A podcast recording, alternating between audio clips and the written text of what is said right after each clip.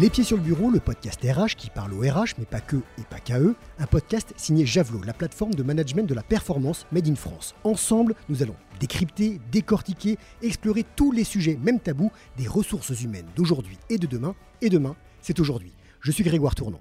Je suis Paul Barat, expert RH chez Javelot. En entreprise, un leader doit être bien sûr un guide, une inspiration, un exemple qui ne doit montrer aucune faiblesse, aucune faille et qui tient la barque même dans la tempête. Dans ce cas, un leader peut-il être humble? Car pour beaucoup, l'humilité est une marque de faiblesse. Mais connaissons-nous réellement sa définition? Leadership et humilité, compatibles, incompatibles, faiblesse ou arme de pouvoir, c'est notre sujet du jour et on en parle tout de suite avec Charlotte Delmas, DRH Group de DataWorks. Bonjour Charlotte. Bonjour. Alors, je ne sais pas si tu connais la tradition dans Les Pieds sur le Bureau, mais il y a le CV en une page. Nous, on a le CV en une minute et c'est ce qu'on te demande maintenant. Je lance le chrono. Top, c'est à toi. Bonjour, je suis donc Charlotte Delmas, je suis d'une famille de médecins. J'ai longtemps cru que je serais médecin moi aussi. Et finalement, euh, j'ai compris que la mort et la maladie ne pourraient pas être mon quotidien et je me suis euh, lancée dans une école de commerce pour découvrir le monde de l'entreprise. Et je me suis ensuite spécialisée en ressources humaines après une année euh, aux États-Unis. J'ai commencé mon parcours professionnel par 15 années chez L'Oréal, où j'ai découvert le métier des ressources humaines. Après 15 ans, j'ai eu envie de voir comment on faisait des ressources humaines ailleurs, autrement, et j'ai rejoint Catalina Marketing où j'ai été DRH de l'Europe et du Japon. Et enfin, après 6 années dans cette entreprise américaine, j'ai rejoint DataWords. Dont tu vas nous parler en quelques secondes, parce que là, si on finit le CV, ça fait 45 secondes très exactement. Bravo. Alors justement, DataWords, qu'est-ce que c'est? Donc DataWords, c'est une agence de création et de déploiement de contenu digital multiculturel. En fait, on permet aux entreprises de se déployer au-delà de leurs frontières grâce à une expertise multiculturelle. Donc, on sait parler plusieurs langues, plusieurs technologies, et donc on crée du contenu dans toutes ces langues et toutes ces technologies pour pouvoir le déployer sur les réseaux sociaux dans le monde entier, quels que soient les pays, les sites web, les sites e-commerce. Ok, on a compris ce qu'était DataWords. Maintenant, on va venir au cœur de notre sujet, leadership et humilité. Et je laisse la main tout de suite à Paul. Bonjour Charlotte. On a donné une définition du leader en, intro, mais c'est quoi vraiment euh, la définition d'un leader? Et est-ce qu'il y a une seule définition du leadership réellement? Non, alors évidemment, il n'y a probablement pas qu'une seule définition du leadership, comme il y a énormément de leaders et chacun y va avec sa patte. Un leader, c'est quelqu'un qui est capable de construire une vision, de la partager et d'embarquer les équipes autour de cette vision. Et quelle image euh, on a aujourd'hui du, leader en entreprise? C'est quoi un leader d'entreprise? Alors, un leader en entreprise, aujourd'hui, euh, c'est euh, souvent les personnes de la direction. et en fait, nos collaborateurs, enfin, les, salariés, souvent, attendent de leur leader de, de, construire cette vision, de la formaliser, de la communiquer, de la partager et de les inspirer. Donc, toute la question est plutôt de savoir ce qu'est un leader inspirant et, et qui on a envie de suivre aujourd'hui. Justement, je, dis en, intro, est-ce que ce leader, c'est ce, guide suprême euh, qui doit, contre vents et marées, emmener tout le monde? Bah, pas toujours en fait. C'est aussi celui qui sait bien s'entourer, c'est aussi celui euh, qui a conscience de ce qu'il est capable de faire ou pas, et euh, de d'emmener des équipes sur des, objectifs qui peuvent même être co-construits ensemble. Donc c'est pas celui qui sait tout. Et je crois que dans un monde volatile, incertain, comme vous le connaissez bien, le, manager, le leader omniscient, omnisachant n'existe plus. C'est justement ça, ta définition, toi, du leader C'est pas un leader euh, omniscient, omnisachant? Non. Pour moi, euh, le leader le plus inspirant, c'est un leader humble.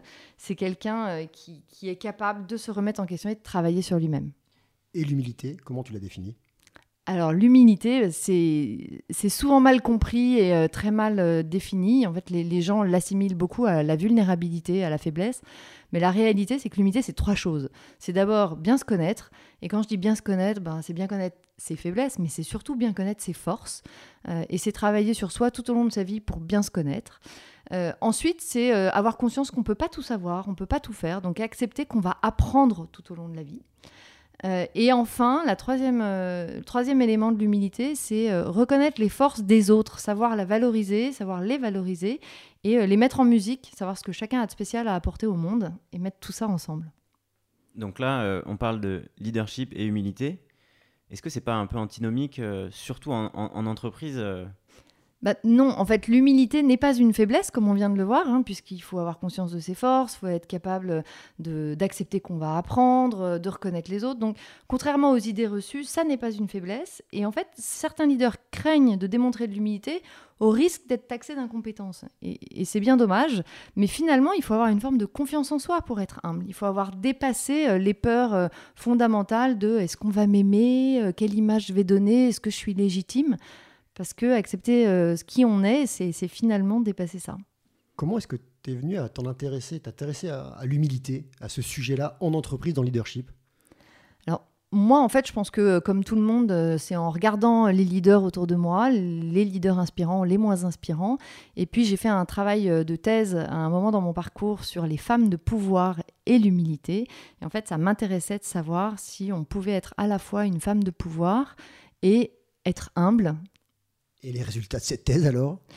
Eh ben, on peut, et c'est souvent très mal accepté. Les femmes de pouvoir même refusent d'accepter qu'elles sont humbles, mais en réalité, quand on redéfinit bien l'humilité et qu'on creuse leur mode de fonctionnement, on se rend compte on se rend compte qu'elles sont humbles sans le savoir et que c'est même euh, leur arme pour exercer un pouvoir inspirant. Et comment on associe du coup euh, pouvoir et humilité?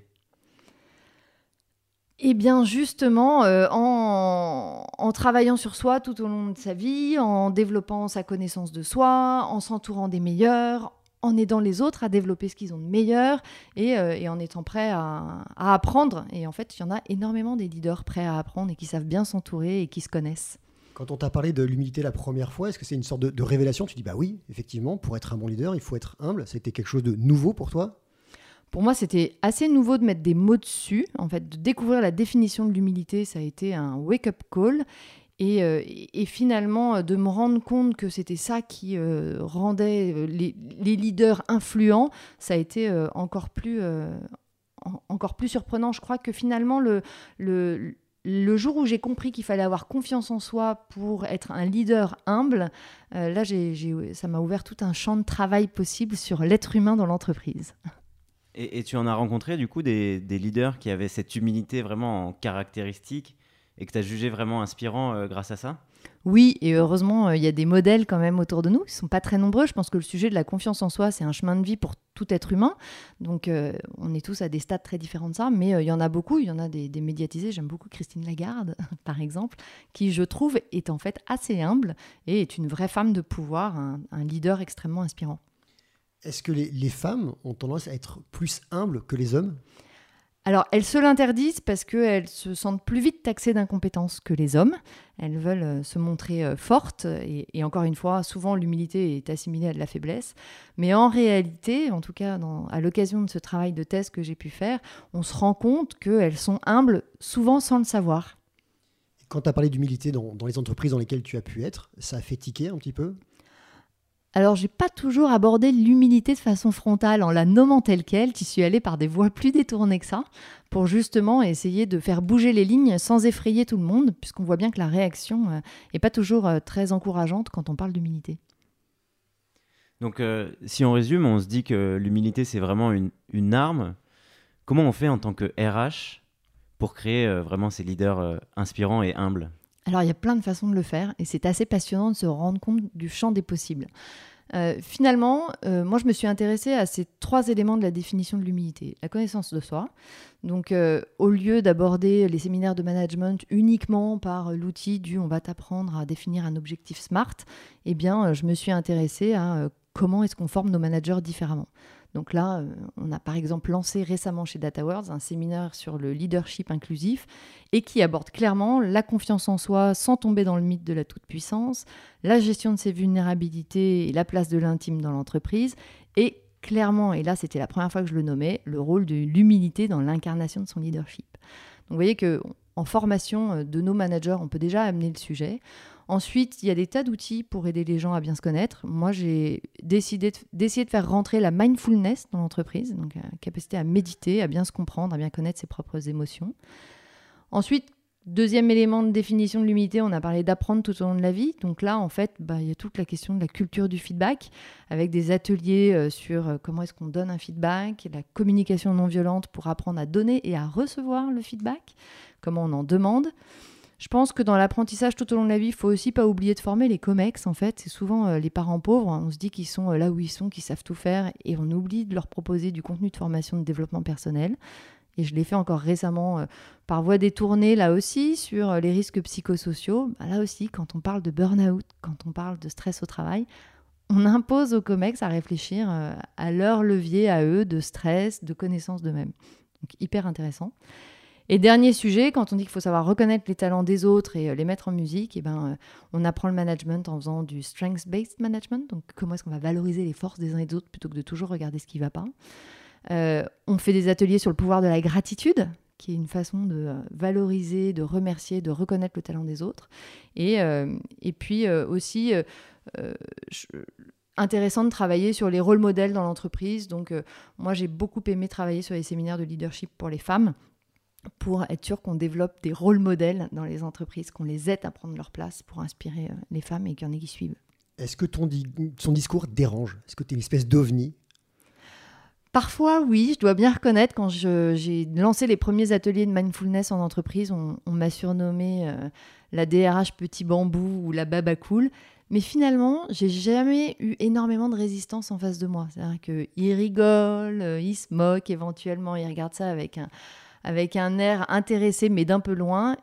Mais tout ça a pu se dérouler petit à petit en entreprise, donc euh, ça fait bouger les lignes au fur et à mesure. Alors tu parlais de former les COMEX, mais est-ce qu'il ne faudrait pas former bien avant, et notamment à l'école? Encore mieux, faire rentrer la mindfulness dans les écoles, ça c'est un truc possible et on le voit arriver dans certaines écoles. Et au-delà de la mindfulness, l'humilité. Ah, l'humilité, bah, si on apprend aux enfants à apprendre, normalement, on va déjà dans le bon sens, parce que c'est une compétence essentielle dans un monde qui bouge vite, et c'est la compétence essentielle dans l'humilité. Euh, je pense que ce qu'on fait encore pas très bien à l'école et qui pourrait se développer, c'est être capable de reconnaître ses propres talents et les talents des autres. Donc amener un petit peu plus de psychologie positive et de reconnaissance euh, des émotions et de ce qu'on a de meilleur en fait. Et dans les écoles de commerce, un peu plus tard, souvent, bah, on a ce stéréotype du leader, c'est ce que vous devez être inspirant, guide, voilà, pas forcément d'humilité. Bah si, tu as raison. évidemment, il, faut, il, faudrait, il faudrait prendre ces futurs leaders et ces futurs euh, salariés d'entreprise euh, le plus tôt possible pour les développer sur ces éléments-là. Et euh, du coup, on a parlé beaucoup de, cette définition de l'humilité. Toi, tu vas regarder, tu vas regarder ça de près. Est-ce que c'est quelque chose que tu sens dès l'embauche ou pas particulièrement? Alors, je pense qu'on peut tester beaucoup de choses au moment de l'embauche. Je pense la qualité d'écoute, euh, la, connaissance de soi, la capacité à parler de soi, de ses propres forces, de ses propres faiblesses, euh, en étant, euh, encore une fois, assez juste dans le ton, ni de l'arrogance, ni de la fausse modestie. Enfin voilà, je pense qu'il y a déjà beaucoup de choses qui peuvent se tester en entretien. La capacité à apprendre, on le voit au travers d'un parcours des personnes, les risques qu'elles ont pris ou pas à apprendre, à découvrir de nouveaux métiers, de nouvelles compétences, à se développer. Et puis, euh, et puis comment est-ce que les gens travaillent en équipe? C'est une façon de, de, les tester sur leur humilité, en fait. Et euh, en tant qu'RH, tu as des outils concrets que, tu utilises aussi, euh, des, softwares ou autres que tu vas pouvoir utiliser pour la culture du feedback, le pouvoir de la gratitude, etc.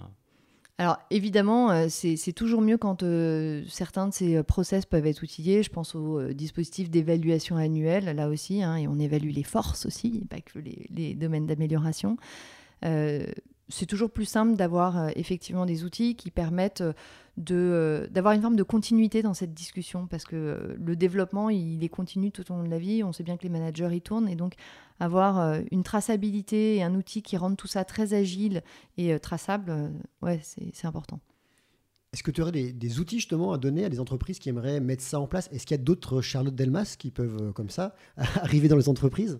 J'espère qu'il y en a plein. enfin, pas forcément des Charlotte Delmas, mais des idées de ce genre pour aborder le leadership un peu différemment pour demain. Ça, J'espère qu'on est, on est plusieurs à y réfléchir et, j'en ai aucun doute.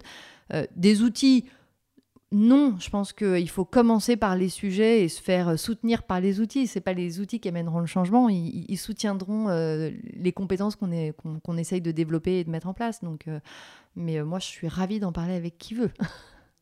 Et peut-être Charlotte, pour, pour finir, est-ce que tu as des, des conseils, des petits tips que l'on peut donner aux RH qui nous écoutent pour mettre ça en place facilement? Bah, le premier conseil, c'est d'oser, de se lancer sur ces sujets-là, de ne pas hésiter euh, à regarder tout ce qui se fait euh, dans le monde et, à avoir euh, finalement de l'ambition et, l'envie de faire bouger les lignes. Donc, euh, se lancer sur ces sujets, c'est euh, changer un peu les contenus de formation des managers. Ça, c'est assez simple. Ça ne demande pas de validation du COMEX. Et, c'est d'y aller de façon discrète et de commencer à, semer les graines auprès des personnes. Donc, les ateliers du feedback, c'est hyper simple à déployer, à mettre en place. Et tout le monde est toujours très content quand on l'a fait. Donc, ouais, il y a beaucoup de choses assez simples par lesquelles démarrer. Après ce travail sur l'humilité, est-ce que tu as d'autres envies, d'autres soft skills que tu aimerais développer? Ah, celui-là, euh, déjà, c'est le travail d'une vie, hein, j'ai te dire. Moi, mon enjeu, en fait, hein, je ne l'ai pas dit en me présentant, mais euh, je dirais que si j'ai une mission sur Terre, c'est de faire bouger le monde du travail. Et pour moi, ça passera, à chaque fois que je le peux, de faire coïncider euh, le triple P, profit, people et planète. Donc, la corde sur laquelle j'ai le plus la main, c'est évidemment le PD People euh, avec le profit. Euh, j'aimerais bien, ouais, après m'attaquer au sujet de la planète en entreprise. Est-ce que après euh, Covid et, autres sujets qu'on a en ce moment au niveau international, est-ce que tu as vu un véritable changement? C'est maintenant qu'on peut y arriver à faire changer les mentalités? Moi, je pense que c'est toujours le bon moment. En tout cas, ce qui est sûr, c'est que là, il y a eu beaucoup de prise de conscience. Les gens, ils ont eu le temps de se poser, de prendre du recul. Euh, tout à coup, le monde s'est arrêté. Et, on voit qu'il y a beaucoup d'envies qui sont maintenant assumées. Donc, le terreau est très fertile. On parle beaucoup des jeunes générations qui ont des tas d'attentes. Moi, je pense que c'est plus un phénomène de société qu'un phénomène de génération. Je me retrouve très bien dans les envies des millennials. Merci beaucoup, Charlotte Delmas. Alors, tu connais aussi, après le CV en une minute, tu as une autre tradition dans les pieds sur le bureau, c'est de passer le relais, le flambeau. À qui t'aimerais euh, passer ce flambeau Qui tu aimerais entendre dans les pieds sur le bureau?